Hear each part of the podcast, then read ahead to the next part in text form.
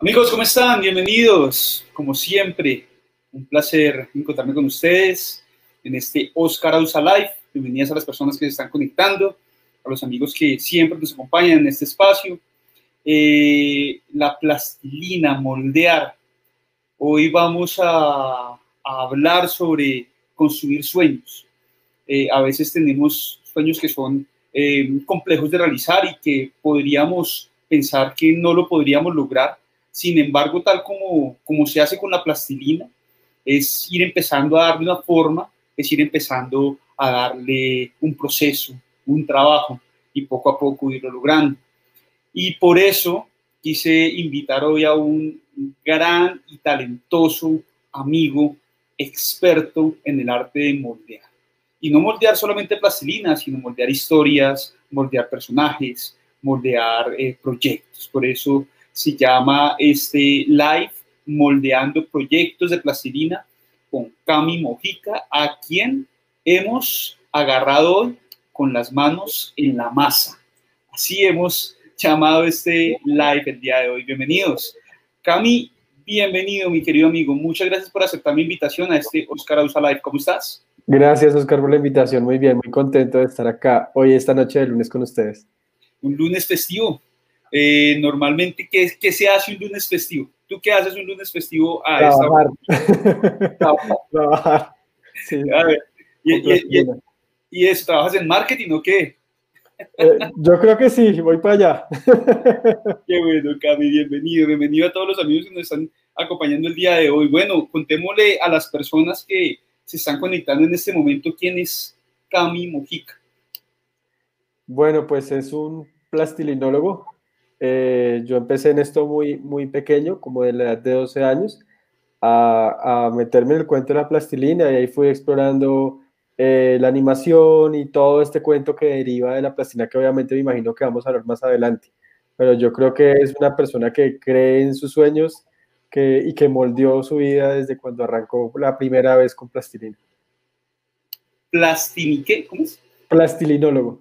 Plastini. Otra vez. Plastilinólogo. Plastilinólogo, sí. Hay que cortar las palabras cuando son. Claro. Y ese término no está, no lo inventamos nosotros, entonces digamos que esa es, esa es la, la, cuña que tenemos nosotros para definir lo que hacemos. ¿Y qué hace un plastilinólogo? Se encarga de estudiar todas las artes que tengan que ver con plastilina. Con plastilina. Y bueno, y, y, y se puede vivir de la plastilina. Normalmente la plastilina se asocia a un juego, a los niños, eh, a preescolar, pero cuando yo veo una persona mayor, una persona pues que, que de una otra manera tiene una profesión eh, y lo veo así, moldeando y jugando con plastilina, entre comillas, pues uno puede llegar y decir, oiga, es que se puede, ¿acaso se puede vivir de la plastilina? Sí, claro. Lo que pasa es que depende del enfoque que uno tenga, ¿no? Nosotros tenemos varios enfoques, digo nosotros porque a quien ven por allá atrás es mi socio William Vargas. Actualmente estamos terminando un cortometraje en animación eh, entonces, digamos que, bueno, nosotros nos hemos dedicado a hacer figuras en plastilina, nos hemos dedicado a dictar talleres, pero la parte que más nos gusta es la parte de animación con plastilina. Pero hay variantes, ¿me entiendes? Hay gente que, hay colegas de nosotros que se dedican solo a dictar talleres o a hacer figuras por encargo. Nosotros abarcamos diferentes campos, todo lo que tenga que ver con plastilina lo hacemos nosotros. Pero eso depende, pero sí, tú te puedes ganar la vida con diferentes ramas, ¿no? No hay ningún lío con eso. Claro. Mientras, mientras que me vas contando, me gustaría que, nos contaras un poco de ti, de tu, origen, de dónde surge todo este talento. Eh, me gustaría que eh, nuestro gran apoyo detrás de cámara, Sebastián, nos pudiera compartir un poco del de trabajo que realizas para que los invitados puedan ver algo de, de, tu trabajo. Porque normalmente cuando uno, pues en mi caso, ¿no? A mí me dicen, oiga, eh, en plastilina y pues yo sé hacer bolitas muy bien, ¿no? Acá tengo eh, algo de plastilina. Y quiero aprovechar, mientras vamos mirando eso, invitar a todas las personas que están conectadas, que nos están mirando, venga, anímese, tráigase un pedacito de plastilina y trabajemos con plastilina el día de hoy junto con Cami. ¿Les parece? Cami, cuéntanos un poco de, de ti, cuéntanos de, de, tus orígenes, cuéntanos de, de dónde vienes, háblanos de un poco de tu familia, mientras que los invitados, mientras que los que están observando, traen su plastilina para Perfecto. que volvamos. Eh, digamos que mi mamá eh, se dedicó algún tiempo a hacer unos eh, como canastos y cosas y recordatorios en chrome en algún momento cuando yo estaba pequeño. Pero como el porcelanicrome era diferente el precio de la plastilina, yo no, no me soltaba en el porcelanicrome, lo empecé a hacer con plastilina. Entonces, digamos que yo jugaba con plastilina, hacía algunas cosas con plastilina, pero mi mamá hacía sus recordatorios con porcelanicrome. De ahí se puede, de, alguna manera, como derivar la pasión por esto, ¿no? Y llegué a algún punto a la Academia de Edgar Humberto Álvarez, eh, muy pequeño, como a los 12 años, eh, a aprender plastilina, que era la primera academia que había acá en la ciudad de Bogotá y en Latinoamérica para aprender a hacer, a hacer plastilina. Allí entré becado debido a una convocatoria que hicieron ellos y pues debido a mi talento eh, me pasaron de aprender a hacer muñecos a la parte de comerciales y empecé a trabajar ya directamente en los comerciales y en la parte de animación que se hacían en la época, porque también el taller estaba ligado a una productora que se encargaba de hacer comerciales en animación, tanto en plastilina como en dibujo animado. Y ahí empecé, digamos que mi carrera arranqué a, hacerlo. Posteriormente ya llegó como la parte profesional y yo soy profesional en medios audiovisuales con énfasis en cine. Entonces también pude ligar lo que hacía uh, con la plastilina a, pues a, generar esos tipos de contenido y darle movimiento, que es lo que te contaba Oscar desde un comienzo, que es como lo que más le gusta a uno, que es poder hacer sus películas, poder hacer animación y ese tipo de cosas. Bueno, miremos algo de, de, de tu trabajo, Sebas, por favor, compártenos eh, eh, pantalla y miremos algo del trabajo de Camilo. Camilo, ¿qué vamos a hacer en Plastilina con los invitados? Bueno, eh, vamos a ofrecer un premio, unos par de premios para los invitados que tengan plastilina en la mano y lo que vamos a hacer es que cada uno con la plastilina que tengan de col color que quieran, de la marca que quieran, como quieran, van a ser animales domésticos, ya sea el perrito de la casa, en este caso yo tengo un gato que se llama Clay, que está por acá durmiendo, entonces yo voy a hacer a mi gato Clay y cada uno lo va a hacer con la versión como quiera, yo no voy a dirigir, no les voy a decir la carita así, así, así, la cosa así, así, así, sino como ustedes quieran lo pueden hacer. Genial. Eh, vamos a hacer un zoom, Sebas, porque no se, no se alcanza a ver. Quiero que tengamos parte del trabajo de, de, de, de, Camilo en pantalla para que en verdad podamos ver algo de lo que, de lo que él ha hecho. Miremos, por ejemplo... Esta es la parte eh, de, la, de, la, de la escuela de plastilina que tenemos, que son los sábados, donde de, ahorita aparentemente pues toca todo virtual. Entonces tenemos eh, los, los talleres los sábados en la mañana y en la tarde en la Casa de la Plastilina, que es nuestro taller. Ahí pueden ver los trabajos de los niños, lo que hacemos. Entonces, digamos que eso es como lo que nos hemos dedicado estos meses. Súper. Bueno, yo voy a hacer, ¿qué voy a hacer yo? No sé. Yo creo que también voy a hacer, un, no sé, un animal doméstico, bueno, puede ser un gato también. Sí. Bueno, ¿y tú haces eso? ¿Ese, ese, ese personaje quién es?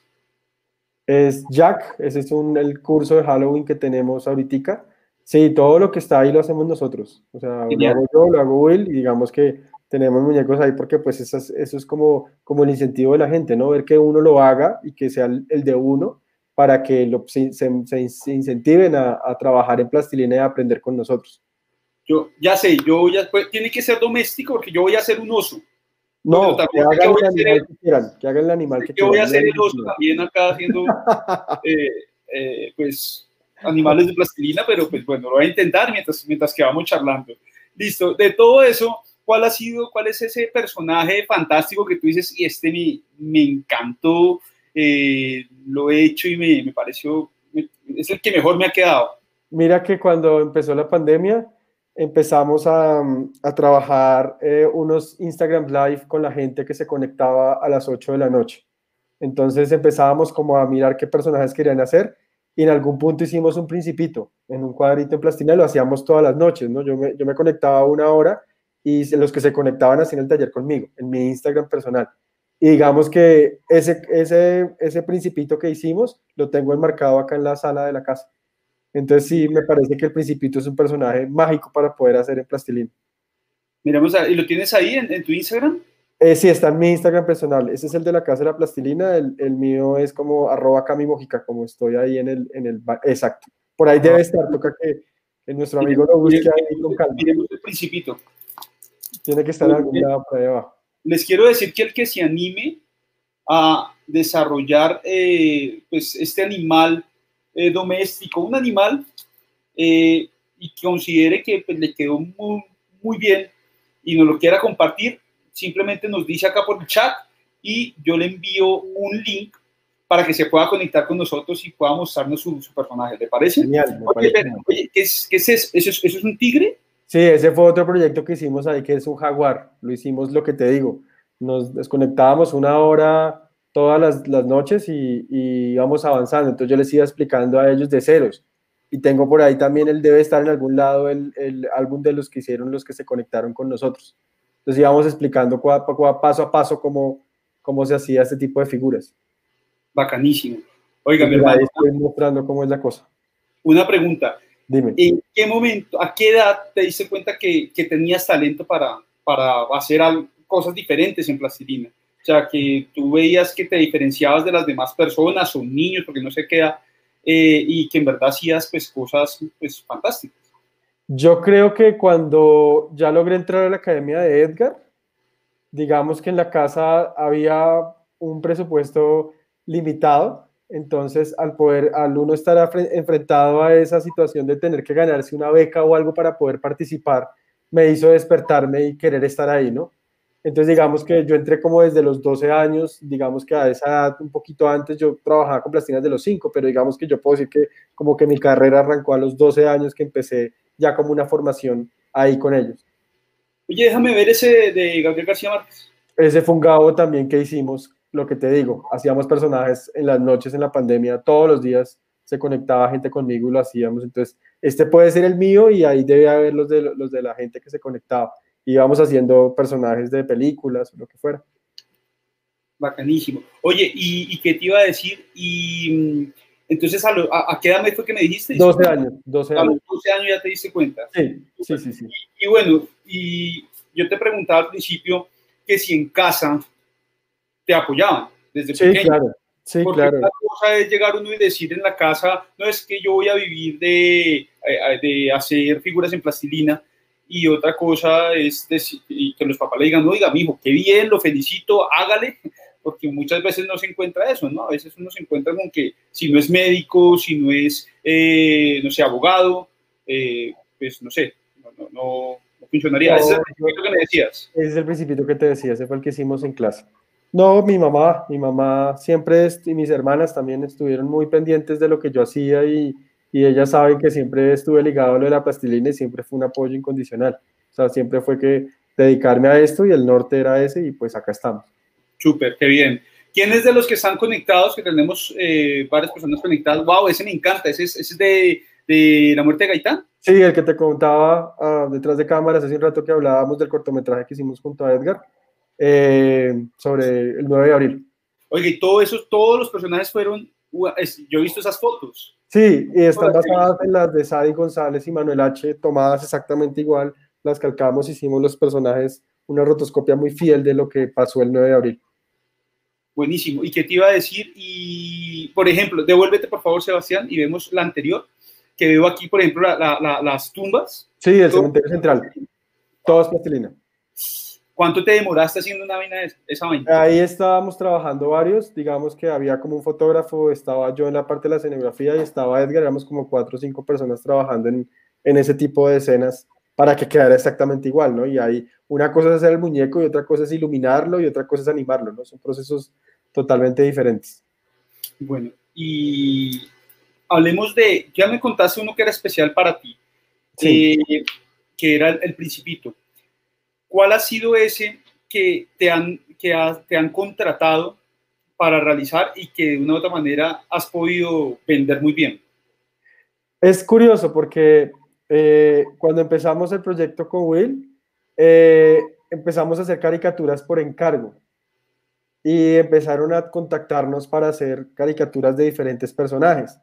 Entonces, eh, a veces eh, tú me puedes contratar para que te haga a ti, a tu esposa y a tu hija y a la mascota, como nos han contactado cantantes y gente que uno no pensaba que le fueran a regalar un personaje de estos. Eh, hicimos un Juan Pablo Zurita, hicimos a Daniel Samper.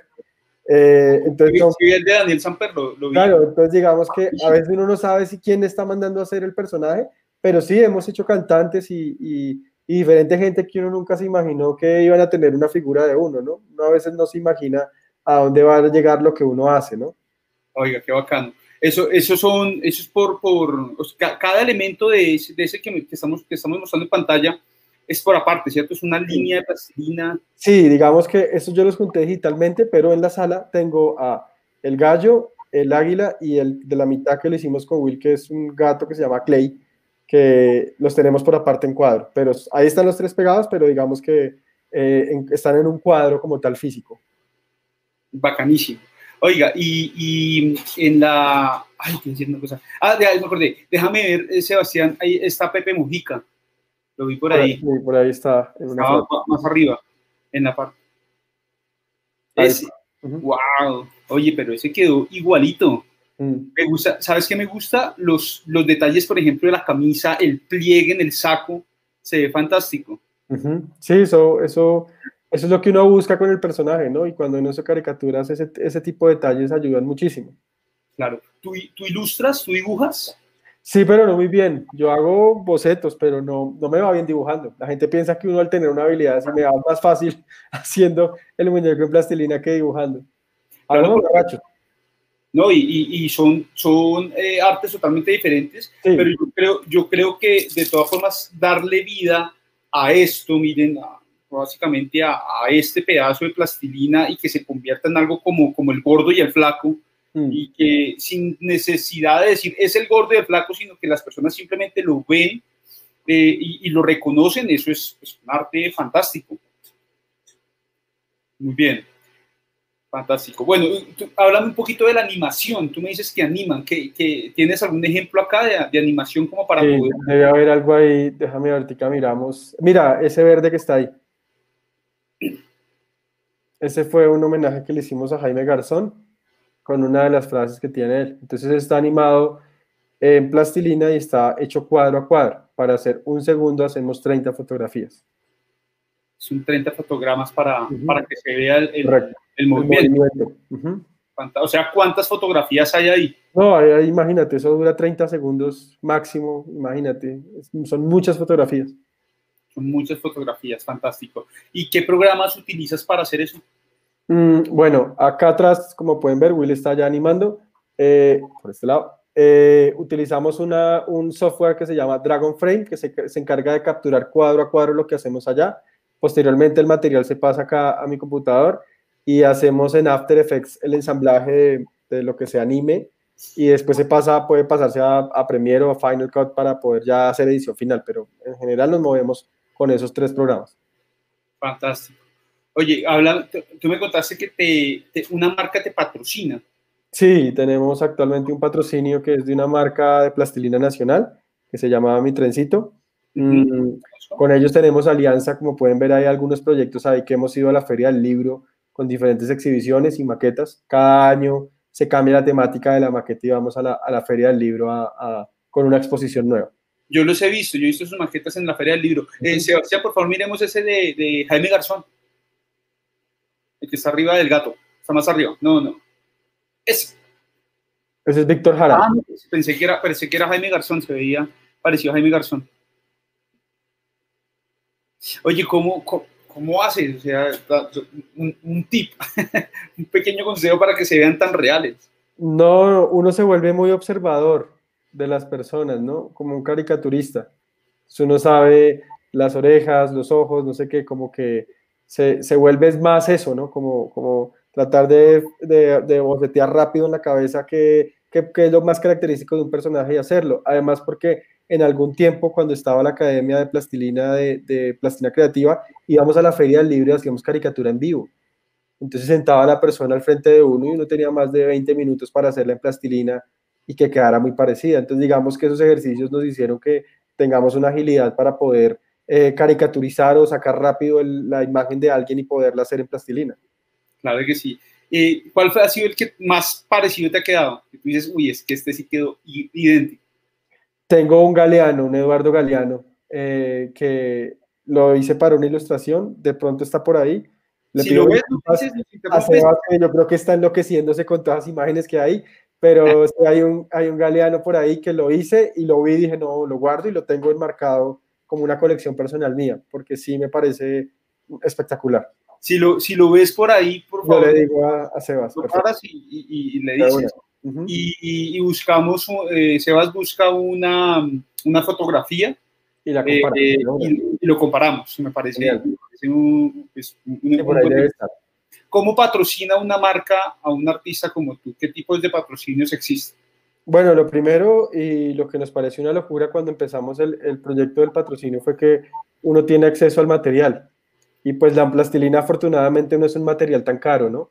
Sino es un material asequible. Pero de todas maneras, ¿no? En algún punto no teníamos, uno tiene dinero para comprar plastilina y hacer todo lo que quiere. Entonces digamos que ese es como el, el plus que tiene un patrocinio, que es poder proponer, ahí hay unas imágenes de una maqueta que hicimos el año pasado de por 5 metros, si quieres Sebas, sube un momentico, cualquiera de esas que están ahí, inclusive hay un video, en cualquiera de esos lo puedes ver, esa maqueta estuvo exhibida en, en el centro comercial eh, Centro Mayor y es una de las maquetas más grandes que hay acá en Colombia, media 2 metros por 5 metros, es un homenaje a toda Colombia, desde el Amazonas hasta la Guajira. Entonces, por ejemplo, para nosotros es un sueño sentarnos a hacer eso, ¿no? Porque es poder hacer lo que nos gusta, que haya una retribución económica y poderlo, más allá de cualquier otra cosa, es poder eh, ver el impacto de la gente cuando lo ve. Uno trabaja es para la gente, para que la gente vea. Entonces, no, hacíamos una cosa muy divertida, era que yo a veces me paraba por ahí cerca que como la gente no tiene muy definido quién es la persona que hace eso, entonces escucho los comentarios de la gente y lo que plasmamos ahí desde el Amazonas hasta la Guajira, la gente lo entendió están los indígenas, está el río eh, Magdalena, está el río Amazonas. Entonces digamos que ese es lo como, como el mejor pago que uno pueda tener y gracias a la marca uno puede hacer este, estos proyectos que son muy locos, porque cuando lo propusimos, dígame a quién le cabe en la cabeza hacer una maqueta de dos metros por cinco metros. Eso es loco. esas, maquetas dónde están? Porque yo no, no se acabó el evento, cojamos esto. no, no, esas están guardadas, la, la empresa las tiene guardadas eh, precisamente por la pandemia las tenemos guardadas para volver las exhibiciones a los centros comerciales. Pero digamos que eso es una de las cosas más divertidas y enriquecedoras, poder que un patrocinador le diga a uno, haga lo que ahí miramos cómo cuadramos. Entonces digamos que eso es, proponer ese tipo de cosas son lo que, las que le parecen a uno más espectaculares. Oiga, pero, pero ese ahí miramos cómo cuadramos también tiene que ver con la platica. Claro, claro, porque para yo sentarme a trabajar en ese proyecto tengo que estar tranquilo porque yo también tengo que pagar servicios, tengo que pagar arriendo, tengo que pagar comida. Entonces, digamos que si yo me voy a sentar, nos vamos a centrar a trabajar un proyecto de esos, tiene que haber una retribución económica para que podamos hacer ese tipo de cosas. Y esto fue un trabajo de más o menos seis meses. Claro. Pero buenísimo porque no es solamente que te den el producto, sino también te pagan un sueldo, se podría decir. Claro, claro, claro, hay una retribución económica, además porque a la marca le sirve hartísimo poder mostrar, y es eso, a mí me parece que con lo que llevamos trabajando con ellos desde el 2014, el poder demostrar que la plastilina se presta para eso, le amplía un poco el panorama a mucha gente, ¿no? Mira lo que podemos hacer con el mismo material, porque esa es la misma plastilina que utilizamos con ellos. Listo, aquí hay una persona, aquí hay una pregunta buenísima. De una. ¿Cuánto puede costar única, una caricatura para una persona? Listo. Nosotros las caricaturas que hacemos por encargo vienen en una urna de vidrio. Ah, por acá tenemos una. Ahorita te muestro cómo quedan. Vienen en una urna de vidrio eh, con una base en madera. La urna de vidrio obviamente protege la plastilina de la, del polvo, del calor y tiene un precio de 180 mil pesos una persona. Pero cuando son familias o son más personas, hacemos un, un, arreglo ahí, un descuento. No te puedo decir que cobramos exactamente lo mismo por una porque cada figura tiene un nivel de dificultad diferente. Entonces digamos que ahí varía la cosa. Claro, entonces 180 mil pesos y ¿dónde se pueden contactar si alguien, si alguien dice, oiga, quiero, quiero... Nos pueden escribir a la Casa de la Plastilina o a mi Instagram. Entonces, eh, vamos a... Ahí está Galeano. Así es Galeano. Eh, busquémoslo, Sebas, por favor. Eduardo Galeano. Busquémoslo. Wow, me encanta, me encanta las arrugas. Mm. Busquemos eh, una fotografía. Mientras tanto, ¿cuánto dura una obra en plastilina? ¿Cómo se hace para que se conserve y no se dañe? Lo más importante es que no le entre el polvo, por eso nosotros recomendamos que esté eh, tapada con una urna o con algo de, vidrio y que no le dé el calor, porque plastilina es plastilina y se va a dañar. Pero, o lo puedes mandar a enmarcar, lo puedes tener ahí. Yo tengo, nosotros tenemos maquetas que hicimos desde el 2014 y están intactas, protegidas. Bacanísimo, hermano. ¿Has trabajado para alguna marca diferente a tu patrocinador? De pronto que hayas hecho... En algún momento, eh, no. Eh, me pasó algo curioso con una marca que no es de acá y alguna vez fui a pedir que me patrocinara y no me quisieron atender. Entonces fue rarísimo. Y esta, y esta marca llegó y nos buscó a nosotros para poder... Ah, entonces digamos que no, nosotros estamos casados con ellos y no hemos desarrollado con ninguna otra marca nada más. Mira, aquí hay, aquí hay buenas preguntas. Bueno, acá John Frey nos hace una pregunta, pero chévere que nos pueda aclarar qué tamaño es qué. Si quieres, ahorita nos, nos cuentas, para que sea muy específica la pregunta. Eh, porque, bueno, la... la, la o la eh, caricatura o el cuadro, bueno, que nos especifique qué... Claro. O, ah, bueno, debe ser seguramente la, la, la, el encargo. El personaje. Sí, esas tienen una, eh, de la base es, ciento, son 20 centímetros de ancho por 25 de alto, con urna y todo, digamos que queda una cosa como bastante grande. Bueno, mira, aquí hay buenas preguntas, veo a la gente muy animada, bacanísimo, muchas gracias por, por acompañarnos, por, por preguntar. Eh, la plastilina que se, lo podemos generalizar un poco más. Cuando hablamos de la plastilina, hay diferentes tipos de plastilina como tal, porque fíjate, aquí hay unas marcas que todos reconocemos está Trencito, que es tu patrocinador, pero una, una reconocida eh, pues, mundialmente es Pleido, eh, y existen otras marcas en, en el mercado. Que hay, una, le hacemos una corrección, Andrés. Pleido no es plastilina, es masa moldeable. Sí, digamos que hay una diferencia, la gente siempre asocia que la plastilina, eh, que Play-Doh es plastilina y, y Play-Doh no es plastilina, es una masa moldeable las plastilinas son diferentes a las masas moldeables. Las masas moldeables se, tienen en cuenta para eh, niños de o primera infancia que van de 0 a 5 años, que son los que se van a meter absolutamente todo en la boca y esa masa es saladísima, entonces digamos que es, y esa base de, harina y otros ingredientes, por eso cuando la dejan por fuera de los tarritos se cristaliza.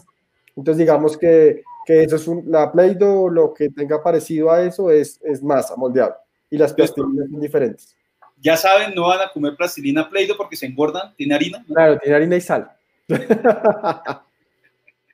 Buenísimo. Y, pero sí hay diferencia de pronto en, las diferentes marcas, o sea que para mí la plastilina es la plastilina, ¿sí? Y para mí es un commodity. Recordemos que un commodity es que eh, normalmente quien no encuentra una diferencia resulta comprando hasta la más económica. Claro. Pero si hay, si hay diferencia en, las plastilinas. sí, mira que, que, nosotros a raíz de la marca con la que hemos trabajado, eh, ellos tienen alimentación, retroalimentación directa con nosotros.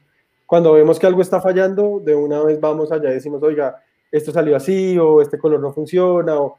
Entonces digamos que con la marca se ha logrado que sea una de las mejores plastilinas, pero sí, hay diferentes marcas, hay unas que sirven más para unas cosas y otras para otras cosas. Hay unas que son más blanditas. En lo personal, a nosotros nos gusta que sea un poco más dura para que tenga consistencia y los personajes se puedan sostener. Sí, entonces sí hay diferentes marcas y también depende uno para que las vaya a usar. Eh, alguna vez trabajamos en Los Ángeles con otra marca diferente que es de allá y es muy buena. Y en Alemania también tienen una muy buena plastilina. Y creo que eso radica en que yo no sé bien de qué se compone la plastilina, Sé que esta base de parafina y algunas me explicaron que la parafina es la que define la contextura de la plastilina, pero sí hemos tenido diferentes marcas y pues la que nosotros manejamos es bastante buena para poderla utilizar en lo que hacemos. Oye, ¿y ese, ese, ese cremelado? Sí, ese lo hicimos como plastilina creativa en el, dos, eso debe ser como modelo, como el año 2000, sí, de Superboli para cremelado. En, ahí yo estaba con, con Edgar haciendo ese tipo de, de, de elementos. Qué bacán. Oye, eh, ¿y hay que estudiar? Sí, claro. Sí, claro. Esto, esto es duro, o sea, me refiero que uno pone en juego un poco de cosas cuando uno está haciendo un muñeco y está poniendo en juego el volumen, la proporción, el color, estética, bueno, eso hay un poco de cosas. Y en el caso de nosotros que pues utilizamos fotografía y utilizamos otras cosas, hay que estudiar, o sea, eso toca estar preparado para poder, y la utilización de los programas, de las herramientas, es, es muy complicado, o sea, es, largo el camino. No es solo hacer muñecos bonitos, sino es poderse enfocar hacia donde uno quiere ir. Yo creo que todos de una u otra manera tenemos talento para algo. Claro. hay personas que dicen, yo tengo talento para los videojuegos, dicen los chinos, sí, buenísimo, claro, ¿se puede vivir de eso? Claro que se puede vivir de cualquier talento, ese me encanta. Sebas, pongamos ese, esa persona con gafas, ¿quién es? Ese es Jaime Garzón. Qué bacano. Ay, chévere los dientes. Oye, qué bonito. Y tú, por ejemplo, hay los ojos, ¿cómo lo, o sea, primero, se hace, por ejemplo, la pupi, la parte blanca, después viene la, el iris, posteriormente ponemos el, el, puntico que viene siendo la pupila y el brillo, y ahí empezamos a construir lo que vienen siendo los párpados, las cejas, las cejas, las pestañas, perdón, las cejas, y lo último que haríamos sería poner las, las gafas. Qué chévere, la, la, la ceja despeinada, como... Ajá. Sí, claro, y, eso es un, ese no era más grande, no, era, era, como así de grande, digamos. No, no falta el que llegue, coge un depilador y le quita la... la Estéticamente bien. Oye, ¿qué, ¿qué, fue lo que estudiaste? Ahorita nos contaste. Yo soy profesional en medios audiovisuales con énfasis en cine. ¿Dónde estudiaste? En el Politécnico Gran Colombiano. Ah, qué bien.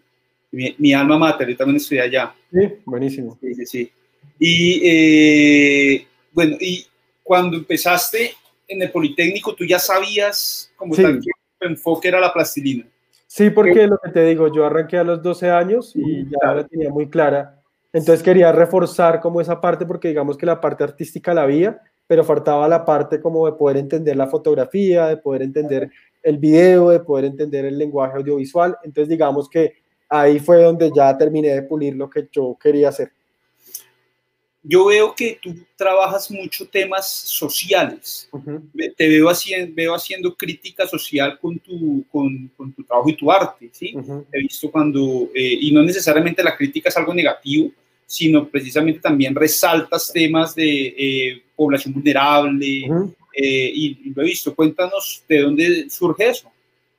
Yo creo que cuando eso surgió a raíz de que empezamos la Casa de la Plastilina lo que queríamos y lo que queremos en algún momento es que lo que nos empezamos a dar cuenta es que nos llamaban mucho para poder dictar talleres en, en lugares vulnerables. Entonces, digamos que hemos estado en los laches, arriba de, de, los cerros orientales de Bogotá, en barrios que ni siquiera son barrios, en hospitales con los niños eh, de cáncer. Entonces, lo que hemos tratado es que no que se salga esto de ser un muñeco bonito o de algo estético, sino que el proyecto tenga algo de contenido social.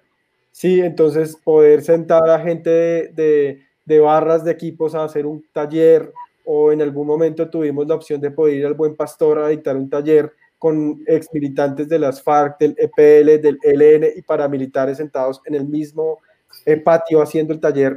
Entonces digamos que eso es lo que uno, lo que uno quiere, lo que uno es como una Colombia chiquita que uno quiere que entonces, si yo pudiera sentar a los de un lado y a los de otro lado para que se pongan a hacer algo en plastilina y ahí nos quede la vaina, es muy bueno.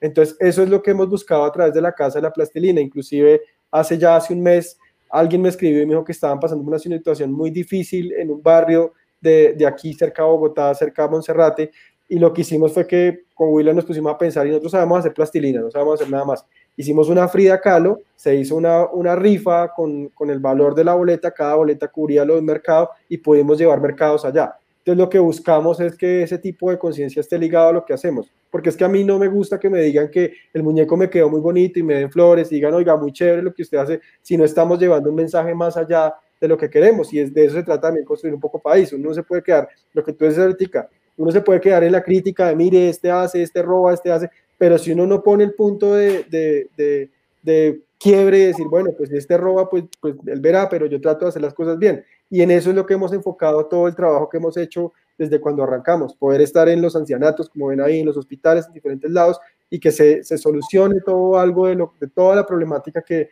que nos uh, golpea día a día. ¿Qué tema social te ha tocado mucho y que lo hiciste por convicción propia? Un día dijiste, este tema, o sea, quiero hoy mismo empezar un proyecto y lo hiciste porque te tocó a ti. Precisamente ese que estaba mostrando Sebas ahí es una parte del cortometraje que estábamos haciendo. Alguna vez hace un par de años me levanté con esas ganas de hacer un cortometraje que tuviera que ver con algo de las víctimas en un momento en que Colombia estaba pasando con que se estaban volviendo solo contenido narcotraficante y es lo que los niños estaban viendo, pero no estamos viendo la otra parte de las víctimas y de los héroes que hay en los campos de los líderes sociales. Me reuní con una amiga, fui a la unidad de víctimas y empezamos a trabajar en este proyecto. Tenemos un problema ahí, es que la persona con la que estábamos trabajando, que es la que aparece ahí en Plastilina, la asesinaron hace mm, un año, dos años, y era un líder social. No pudimos terminar el, el, el cortometraje y tenemos eso ahí congelado pensando qué se va a hacer. Entonces, digamos que a esa realidad se enfrenta uno. Uno a veces piensa que, que no le va a tocar la violencia, yo siempre lo, había, lo he dicho, la violencia nunca nos ha tocado a nosotros a gente de acá de la ciudad de Bogotá, porque pues acá hay otro tipo de violencia, pero no nos ha tocado ni desplazamiento ni cosas de esas. pero cuando ya empecé a trabajar con la persona que teníamos ahí y pasó esto, pues uno dice, la violencia sí nos termina tocando a todos, ¿no? Entonces digamos que ese fue un proyecto difícil, lo tenemos ahí todavía como no sabemos qué hacer, estamos mirando qué, qué va a pasar con eso, pero, pero es muy duro, es muy duro enfrentarse a esa realidad y darse cuenta que de todas maneras uno así no quiera, hay mucha gente en otros lados eh, sufriendo y pasando un mal rato. Y ahora me gustaría que nos volviéramos a detener en esta, Sebas, para que podamos mirar quiénes están. Ah. Pero, pero antes de eso, yo quiero preguntarte si tú has tenido problemas eh, o has tenido alguna situación difícil eh, con respecto a esa crítica social, si te ha generado problemas en un país tan difícil como el que vivimos. Yo creo que toca saber hasta dónde llega uno, ¿no? No, no, no hemos tenido problema. De hecho, esta maqueta fue una que hicimos para el 2014 de la Feria del Libro y ahí por ahí está Santos, por ahí hay gente de las FARC, por ahí está, bueno, eso hicimos, está Uribe, está Chávez, está por ahí en una esquina. Entonces, digamos que, que no, no, para nada. Yo pienso que, que hay una cosa muy chévere también, es que toca tomar con humor las cosas y tampoco eh, transgredir de alguna manera con un punto de vista un poco más hostil porque es que lo que, lo que nos pareció divertido hacer esta maqueta fue como la gente la tomaba, y la gente se divertía al ver a Piedad Córdoba, al ver a Chávez, al ver a Lula, a Maradona, a Evo, que está por ahí. Entonces, digamos que siempre hemos manejado la cosa con humor sin podernos pasar un poco más allá, y eso está bien. A uno le, a yo prefiero que la gente se ría a que de pronto se amargue o vea algo que no le guste y le haga algún reclamo a uno. Es, es jugar con el humor y jugar con, con la caricatura como tal sin salirse de ahí.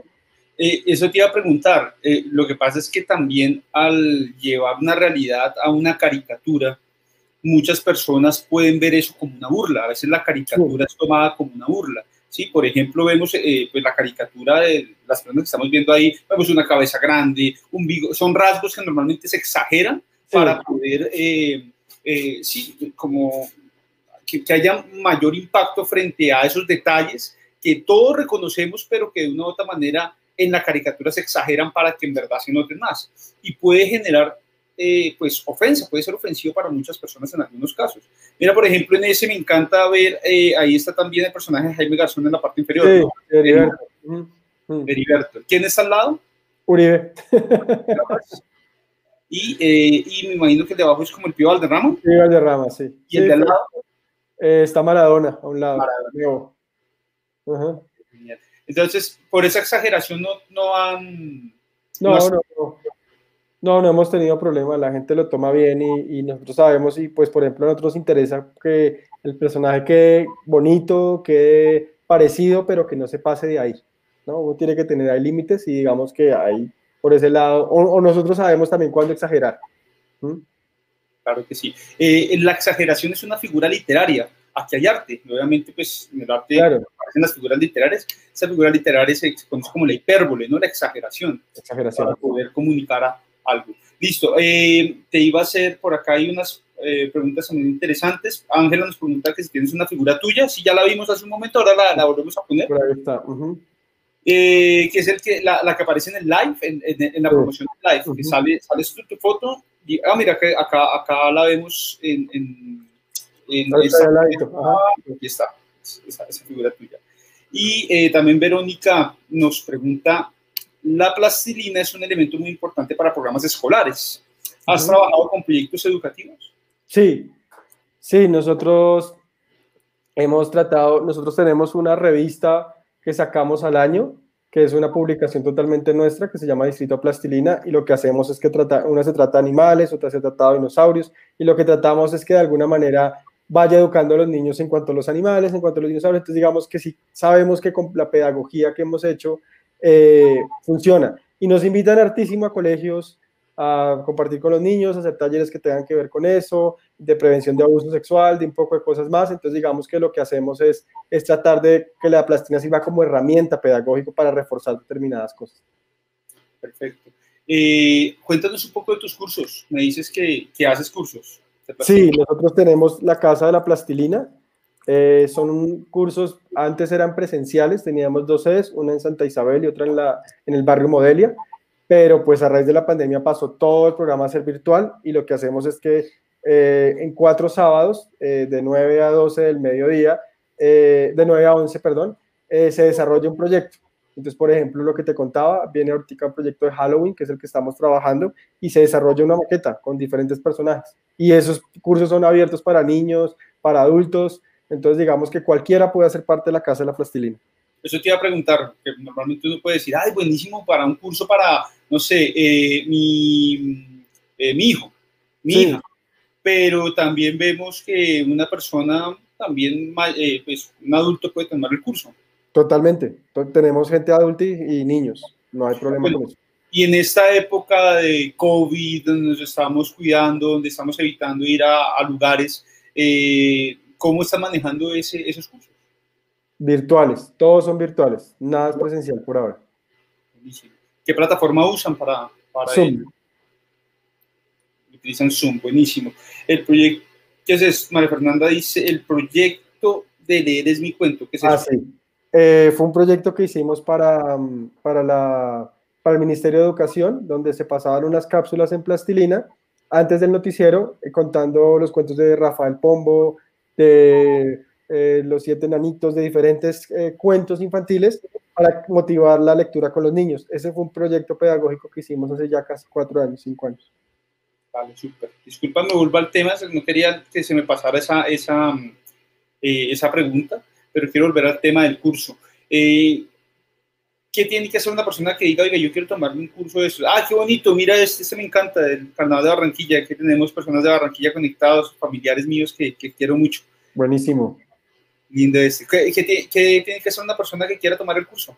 Nada, contactarnos al Instagram o al Facebook de la Casa de la Plastilina y ahí le damos todos los parámetros de cómo funciona. Y lo, o sea, a mí lo que me parece más chévere, Oscar, de todo lo que pasó en la pandemia fue que nosotros estábamos enfocados solo acá a los lugares, a los lugares presenciales acá en Bogotá. A raíz de la pandemia, como nos tocó abrir la, la parte virtual, empezamos a recibir gente de todos lados de Colombia y de, de otros lados del mundo. Tenemos gente de Alemania, eh, tenemos a una, una, querida alumna Scarlett que está como en Valledupar o en la costa. Entonces, digamos que eso nos abrió el panorama y tenemos niños de Bogotá, de afuera de Bogotá, de, de Quilinchao, de Santander, de diferentes lados. Entonces, digamos que eso nos hace, pues, me hace muy, me, me hace muy feliz poder saber que llegan niños de otros lados, que era lo que tal vez como lo que estábamos haciendo no, no nos daba a abrir ese panorama de que podíamos, podía llegar gente diferente a aprender plastilina digamos que eso es lo que nos tiene más contentos en la Casa de la Plastilina.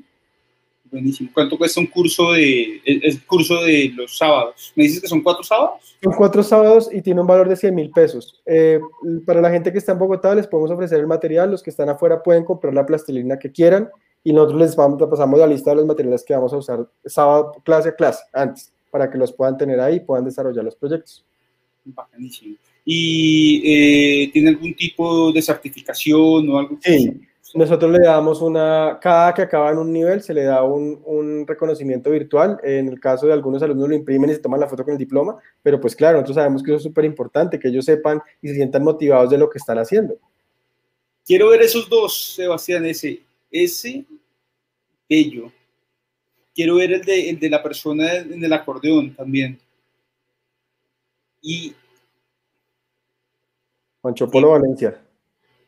Sí, ello porque es muy cultural, es muy de nosotros, es poder rescatar esas personas que han pasado y que han dejado un legado. Claro, por ejemplo, eh, claro, lo que hemos hecho nosotros en las maquetas también es, algunas maquetas han estado como ligadas, tenemos una maqueta lindísima que fue como una de los primeros que hicimos, que es Macondo en plastilina. Nos leímos 100 años de soledad, y recreamos todo el pueblo de, Gabriel García Márquez en plastilina y lo llevamos para una feria del libro. Entonces, digamos que el público de la maqueta no, era el ni no eran los niños, eran los papás, pero al ver los niños que habían unas letras que decían ahí Macondo, nos preguntaba, le preguntaban al papá, papá, ¿qué es Macondo? Entonces ahí ya se generaba como una interacción con cosas para poder contarles que era Macondo. Entonces, digamos que en esa parte pedagógica creo que la plastilina funciona muy bien. Super, Sonia te mando un mensaje. Mi hija es alumna del curso intermedio.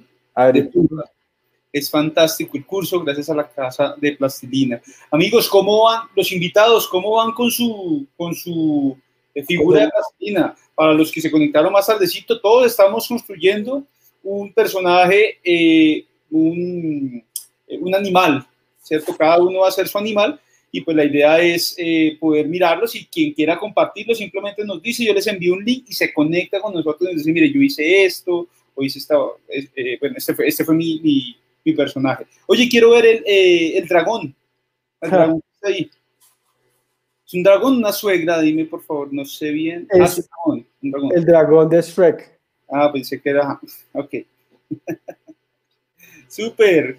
¿Cuánto te demoraste haciendo ese, ese dragón? Está hermoso. Esa maqueta la hicimos para una exhibición de la marca de la Feria del Libro. Es una maqueta que tiene todos los personajes de fantasía, como los puedes ver ahí. Mezclamos todo lo que encontramos de fantasía. Está la Bella y la Bestia. Hay un resto de personajes ahí. Y ese dragón, particularmente, llevábamos ya mucho trabajando, llevábamos ya casi dos meses trabajando en esa maqueta y nos faltaba llenar un espacio de la maqueta y lo, lo cuadramos en dos horas. No me pregunté cómo, yo no, había, no habíamos dormido, tocaba entregar la maqueta a las 6 de la mañana, eran como las 4 de la mañana y cuando yo ya caí en cuenta, ya a las 6 de la mañana estaba la dragona hecha puesta ahí y cuando llegamos a la feria todo el mundo, o sea, la, maqueta la, la, la, miraba todo el mundo y todo, pero todo el mundo se centró en el dragón. Claro, claro que sí. Bueno, yo creo que ya es momento de ir mostrando qué, qué, qué han hecho. ¿Quién se animó? ¿Alguien se animó o no? Yo les voy a mostrar, no, me haber dicho, va, eh, ¿me podrías contratar, eh, Camilo? De una. Tiene porque me falta un detalle, hermano. Lo que necesitamos son manos. Sí, me falta un detalle. Vamos a ver ustedes qué tal. Oiga, acá le mandan a decir que mucho talento, hermano. Tienen toda la razón. Te admiro mucho, Camilo. Eh, creo que necesito un curso. ¿Quieres ver? De una. Hice un, hice un oso. Bueno. ¿Hiciste el oso o hiciste el oso? Ambas cosas. Eh, mi oso. Ah, pero está muy bien. ¿Qué tal? Belleza, ¿no? Terminando mi gato. Ahorita se los voy a mostrar. Belleza de oso.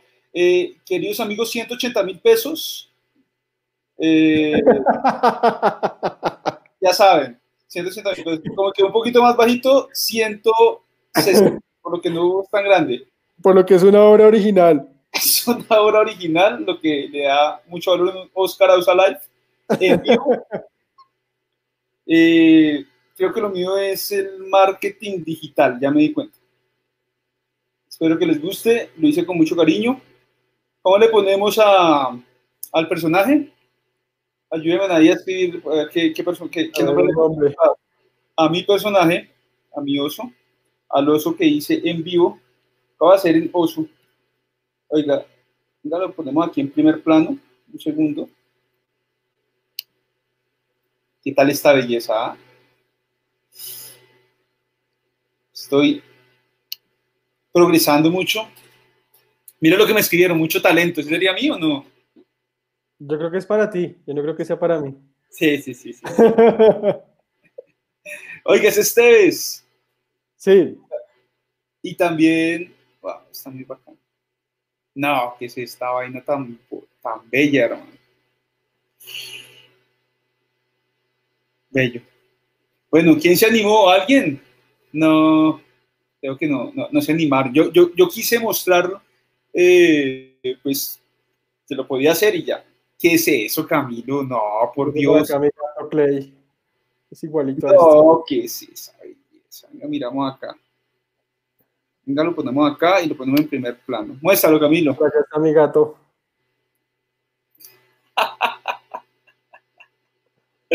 Oiga, Nico, tengo, tengo un primo que dice yo tengo proyectos. Nico, ¿te conectas? ¿Te, te envío un link y te conectas? Es un primo mío que quiero mucho. Escríbeme ahí si te animas y te envío un link y te conectas. Oye, eh, y los ojos, están preguntando, los ojos, que ¿cómo lo haces? Bolitas, bolitas, bolitas, puras, puras bolitas. Vamos a ver si Nico, si Nico, porque mira, Nico está escribiendo que yo tengo proyectos, dice que de una. Listo, invitemos a Nicolás.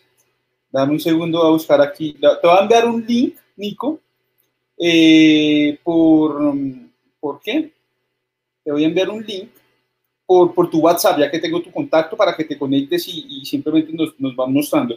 Cuéntanos cómo empezaste mientras que yo, cómo, cuál, fue el truco de ese, de ese gato. Cuéntanos un poco. ¿Qué, qué, hiciste de primero? Eh, por lo general los personajes empiezan eh, de, de, abajo hacia arriba, ¿no? Entonces uno lo que hace es que empieza desde los pies hacia arriba y lo primero que hice fue hacer las patas eh, y después fui poniendo el dorso, hice la cabeza y agregué los ojos y las orejas. digamos que ese es como el orden, como siempre trabajamos nosotros personajes, siempre de abajo hacia arriba, para que respetemos como la proporción de lo que, de lo que, de, cómo se va haciendo el personaje. Ese es como, como esto, lo más importante también es tener un, un, que, un trapito seco para limpiarse las manos, para no manchar los colores digamos que hay cositas ahí, nosotros a veces las, las, las estructuras las hacemos a veces con palillos también para que los personajes no se, vayan, no se nos vayan a desmayar. Bello, bello. Oiga, si sí, sí, ¿no?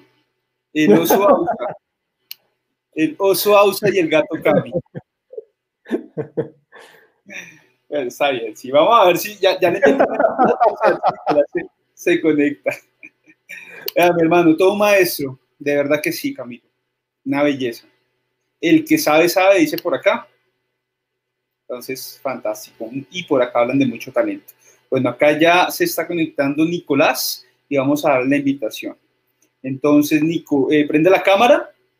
Mira que acá dice, ¿has estado en proyectos con, se lo explico, con plastilina? Sí, sí. Eh, fui generador de contenido de la página por cuatro años. Y actualmente, pues eh, hicimos el cortometraje el 9 de abril, que fueron las imágenes que estábamos viendo al, al, principio. Le cuento a Ángela que Edgar es mi maestro. Eh, yo estudié con él y aprendí plastilina con él. Entonces, digamos que lo que hemos hecho es que cuando hay algún proyecto grande, hacemos colaboraciones de un lado para otro. Pero sí, y trabajé mucho tiempo con, con Edgar, desde el 98 hasta el 2012, más o menos.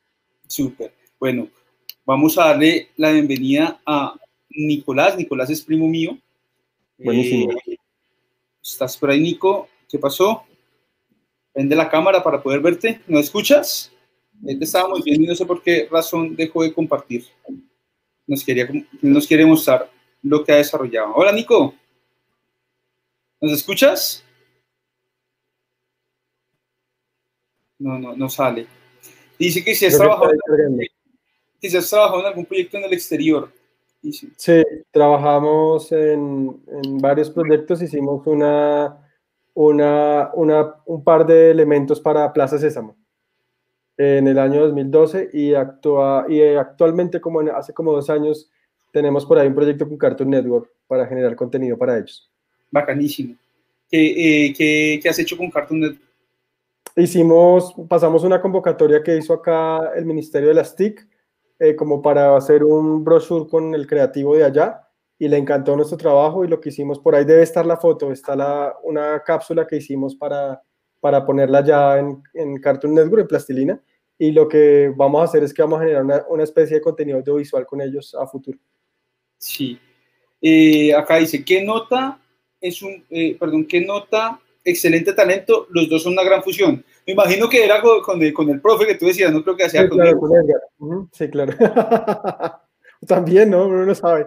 Oiga, oiga, no, Nico no se pudo conectar, qué lástima. Queremos saber si hace el último intento. Y si no, Nico, envíanos el link. Eh, perdón, envíanos una fotografía de lo que hiciste y acá, acá nos encargamos de colocarla. Eh, eh, Cami, tenemos algo para nuestros eh, visitantes, ¿no? Los que, perdón, las personas que nos están viendo y que nos están acompañando el día de hoy. Sí, les vamos a dar, pero los que hayan hecho el taller y hayan hecho el personaje, ¿no? Quedamos claros en eso.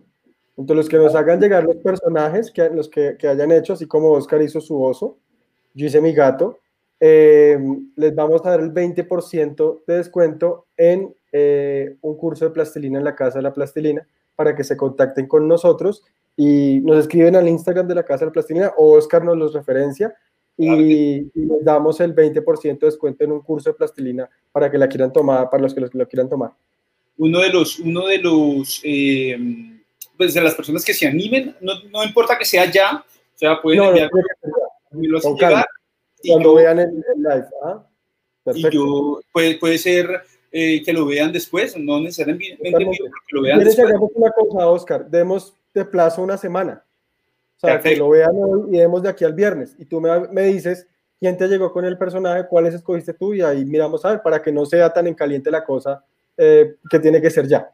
Súper, súper. Voy a darle entrada a Nicolás, que ya se pudo conectar, que nos va a mostrar su personaje, mientras que Sebastián nos, eh, nos, busca uno de Freddie Mercury que me encantó por ahí, que vi, está igualito. Nicolás, ¿cómo estás? Bienvenido a Oscar Ausala. ¿Cómo les va? Muy Hola, bien, Nico. Hola, ¿cómo estás? ¿Cómo te va? ¿Cómo va todo? Bien, muchas gracias. Súper, bueno, Nico, ¿te animaste? Me dijiste que te, que te animaste. Eh, yo pues yo tengo proyectos, te quería mostrar, es que tú manejas muchísimos temas, estaba viendo ahí que manejas mucho el tema como de eh, un realismo, pero también como caricaturizado. Sí, señor, correcto. muy chévere, muy, muy bacano. Sí, yo ahí estaba viendo algo y pues yo también tengo proyectos, pero... Muéstranos algo, Nico. Caricaturas. De una, Nico, por favor, quiero ver. ¿Qué tienes por ahí? Muéstranos trae, de, lo que, de lo que has hecho. Súper. Oiga, entonces acá dice, ay, sí, para comprar plastilina. ¿Cómo así, Angelita? Explícanos un poquito, ¿qué es eso? Oiga, mientras tanto, súper, ¿qué, ¿qué, dicen? Queremos ver a Willy. El compañero de acá. Ahorita lo llamamos. Oiga, ese Jaime, ese está bacanísimo, me gusta mucho. Muéstranos, Nico, muéstranos. Voy a poner el primer plano para que nos muestres ese que hiciste. Oh, muy chévere. Muy chévere. Sí, claro. Le puse algo personalizado, le puse, le puse de, de Adidas los zapatos. Los, zapatos, muy chévere, Nico. Nico, ¿en qué está hecho? Este yo manejo es porcelanicrón. Empecé con plastilina, pero, pero es que la plastilina, eh, pues a mí me pasaba que los colocaba en lugares y se me, se me amarilla un montón. Tengo de los más viejitos, tengo uno, está un poquito dañado, es como una jirafa, esperen, ya les muestro. Mientras tanto, Angelita dice que ella quiere participar, pero que no tiene plastilina. Angelita, no te preocupes. ¿Cuál es la idea? Durante esta semana, diseña algo, envíamelo. Eh, me lo pueden enviar por mi WhatsApp. Recuerden que en Instagram, en mi Instagram, que es oscar.ausa, aquí les voy a escribir mi Instagram, Instagram es arroba oscar.ausa, eh, me contactan por ahí y eh, me envían una foto. Y ya entonces yo ya, eh, al referenciarlo le puedo, lo puedo compartir entonces con, con Cami para que les dé un descuento del 20% para, para, su curso, ¿vale? Super, claro que sí. ¿Y cuál tienes por ahí? Traje, acá no está traje comienzos. No está a ver. Este es de yo empecé con plastilina. Esa es la jirafita. Está un poquito ¿Y le echaste colbón o laca? Claro, para que se conservara. Sí, me tocó porque y ponerlo en un lugar oscuro porque en los lugares que son que les cae el sol muy fuerte se amarilla bastante y pierde mucho. Nico, ¿tú estás acá en Bogotá? Eh, sí. Ah, sí, yo vivo, yo vivo en, en Bogotá, a 134. Listo, para tenerlo en cuenta, a ver si vienes algún día y tomas una clase con nosotros. Súper genial. Nico, muchas gracias por compartirnos. Genial. Will, mire esto. Will. ¿Eso fue hecho en qué? Pues ese es, ese es porcelanicrón también, ¿no? Porcelanicrón. Sí, chévere. Muy bien, Nico, felicitaciones, muy chévere. ¿Eso era cuando tenías cabello, Nico? ¿Eras mono en esa época? No, ahorita estoy mechudo. gracias por, por, conectarte. Saludo a la familia. Vale. Nico, invitado, invitado a la casa de la plastilina, ¿no? A ver cuándo tomamos un curso. Sí, para Estás invitado siempre. Súper, muchas gracias, Nico.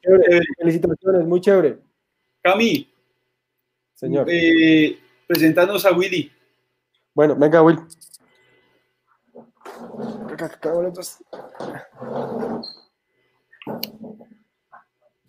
Willy, ¿cómo estás? Un gusto saludarte, gran talento, gran equipo, felicitaciones. Eh, de nuevo, ahora sí para que me escuches.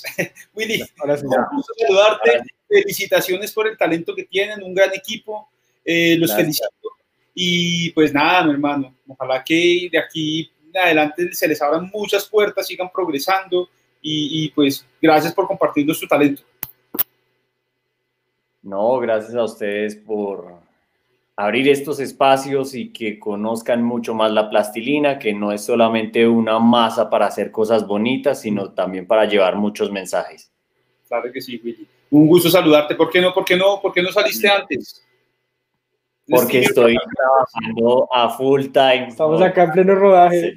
Nos tocó hacer un break para atender la entrevista y nos toca seguir esta noche. Pues bienvenido siempre a Oscar Ausa Live. Eh, gracias por participar, gracias por aceptar la invitación, gracias por el regalo que les dan a nuestros clientes, pues a nuestros clientes, imagínense, a, toda nuestra audiencia, a nuestros seguidores eh, y poder em, que ellos también puedan aprender más en sus cursos.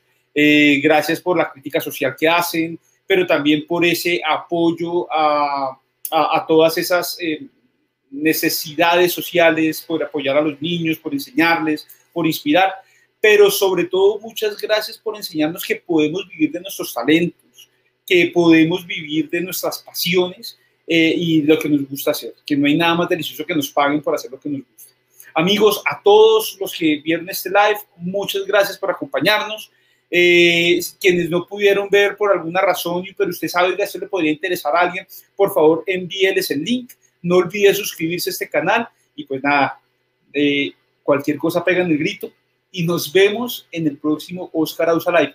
Camilo, Willy, muchas gracias. Oscar, muchas gracias por la invitación y acá vamos a estar. Si nos vuelve a invitar, acá nos vuelve a tener. Súper, muchas gracias. Un abrazo para todos. Gracias a todos los que están viendo el video. Talento colombiano de exportación, como dicen por acá. Claro que sí. Amigos, gracias. Nos vemos en un próximo Oscar Ausa Live. Chao, pues.